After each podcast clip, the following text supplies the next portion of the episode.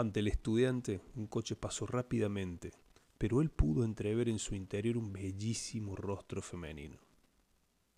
Al día siguiente, a la misma hora, volvió a cruzar ante él y también atisbó la sombra clara del rostro entre los pliegues oscuros de un velo. El estudiante se preguntó quién era. Esperó al otro día atento al borde de la acera y vio avanzar al coche con su caballo al trote y esta vez distinguió mejor a la mujer de grandes ojos claros que posaron en él su mirada. Cada día el estudiante guardaba el coche, intrigado y presa de la esperanza. Cada vez la mujer le parecía más bella, y desde el fondo del coche le sonrió y él tembló de pasión y todo ya perdió importancia.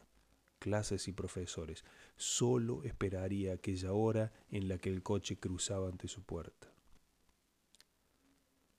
Al fin vio lo que anhelaba. La mujer le saludó con un movimiento de la mano que apareció un instante a la altura de la boca sonriente y entonces él siguió al coche, andando muy deprisa, yendo detrás por calles y plazas, sin perder de vista su caja bamboleante que se ocultaba al doblar una esquina y reaparecía al cruzar un puente.